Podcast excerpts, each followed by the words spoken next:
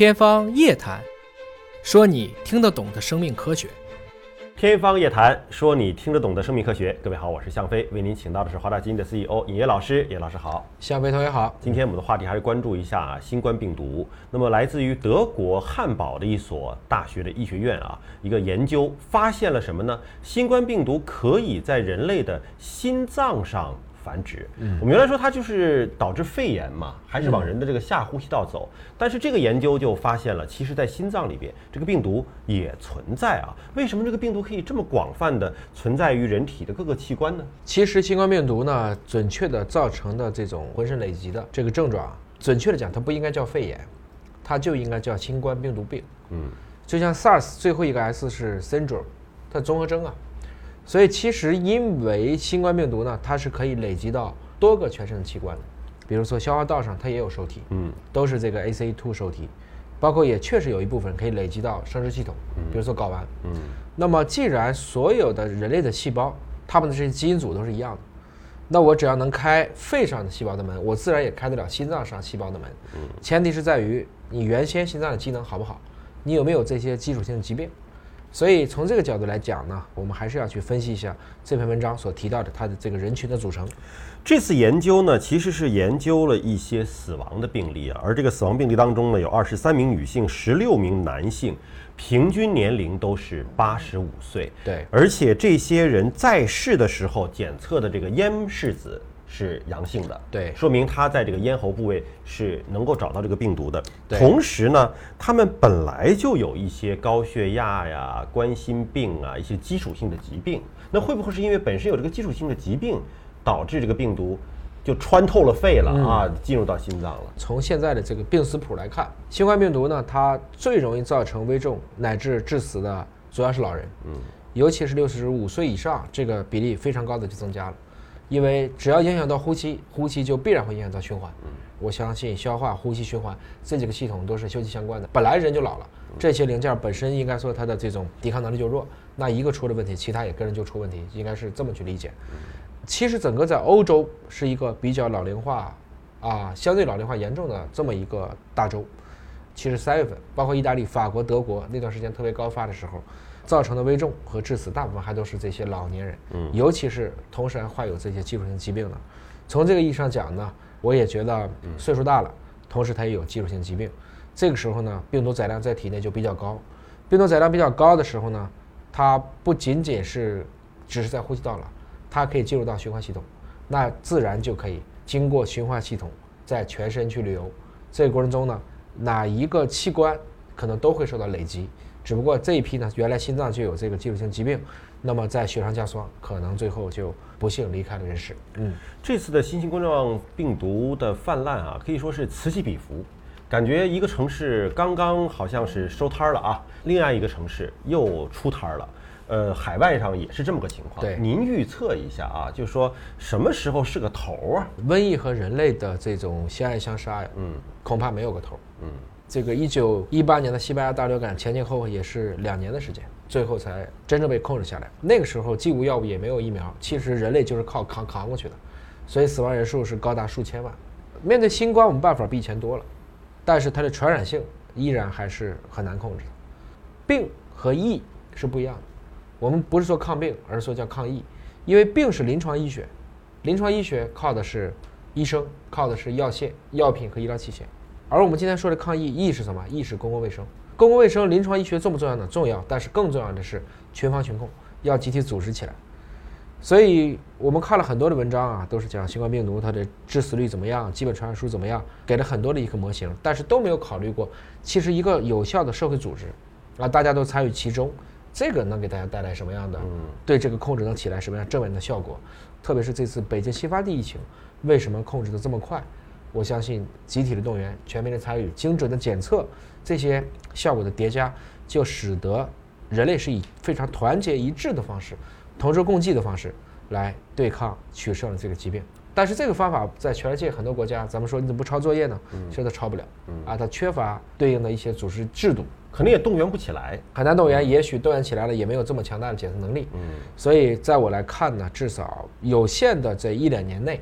随着可能一个是人体当中会有抗体屏障，第二个是疫苗药物也会越来越清晰，检测能力也会起来。但是，一两年内，我相信疫情不会过去。因为现在各种消息和传闻啊，就说这个中国的疫苗研发的速度进展还是不错的。对，呃，甚至有一些传闻，就是说有一些机场啊，或者有一些这种交通枢纽的一些机构。在号召给员工，当然自愿的前提之下，哈，要要去打这个还处在一个三期临床状态的这样的一个疫苗了。对，您怎么看这个疫苗如果出来之后，它对这个病毒的防范会有什么样的影响？我们可以从几个已知的呼吸道病毒来看啊。首先，我们以前也聊过，新冠病毒是单股正链 RNA 病毒，那这类病毒其实成功开发过八种疫苗。嗯，我觉得做的比较好的是麻疹疫苗，可以实现一个长期的免疫。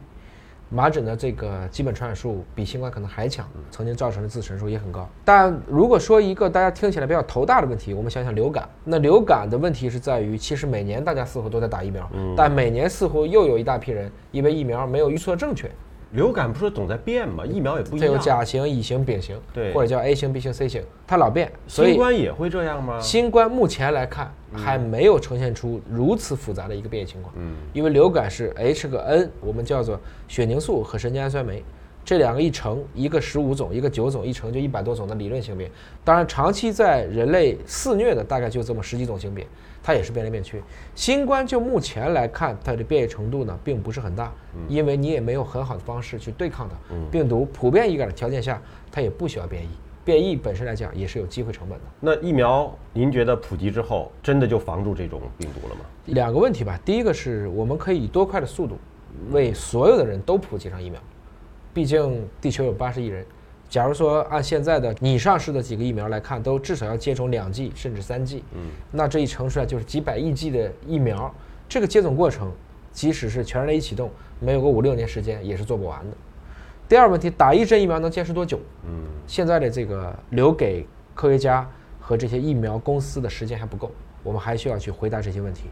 但不管怎么讲呢，有疫苗，研制本身就是一个希望的存在，就因为有了这个希望的存在。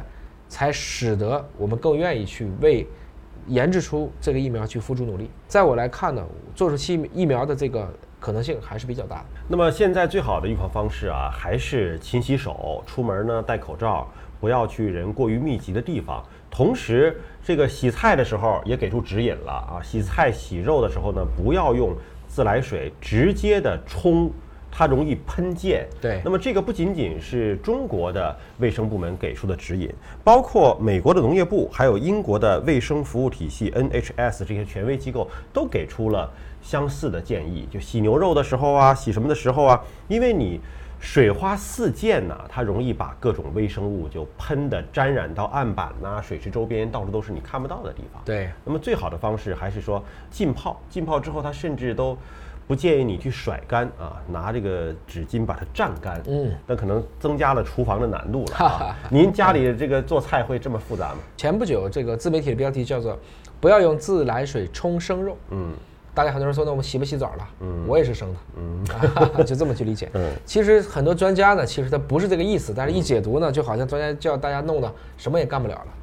我想从两个角度去理解这个问题吧。首先呢。新冠带来的一些公共卫生习惯的改变，比如说戴口罩，比如说使用公筷，嗯，比如说开始不去随便食用野生动物了，我们可以看见流感也在下降，嗯，手足口病也在下降，也就是说它可以避免很多不必要的这些传感染疾病了，这是一个比较好的事情。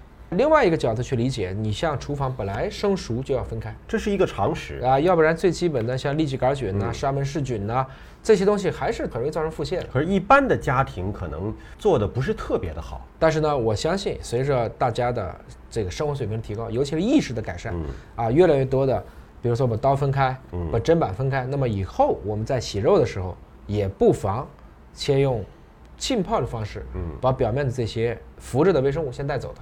这么去做的话，我相信也可以不要把自家里的一个厨房变成一个这个污染一个微生物一个滋养的这么一个汇集地。包括我们曾经也聊过这个问题，就是说在家里面拥有细菌最多的地方是哪里？还记得吗？洗手间？哎，不是，马桶还比较干净，其实没什么事儿。难道是厨房？是枕巾啊，枕巾。因为不是每个人每天都洗头，然而你头发有很多毛发，它就是能带很多的这微生物，所以可能勤洗头，定期呢也要去洗你的床单、被罩、枕巾，包括我们从外面穿的这个外衣，其实是有必要有一个隔离的，外衣和内衣要分开。嗯，很多客人从外地来了。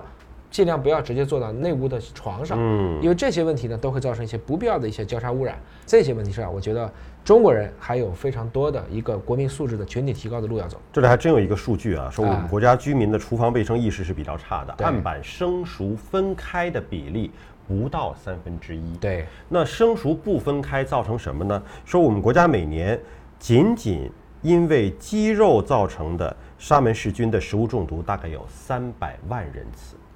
沙门氏菌食物中毒就是腹泻、拉肚子，对吧？啊，所以这个卫生习惯良好的养成还是非常重要的。希望大家都尽快的啊，用良好的卫生习惯来共同抵御这种微生物对我们健康的影响。感谢您关注今天的节目，下期同样时间我们再会。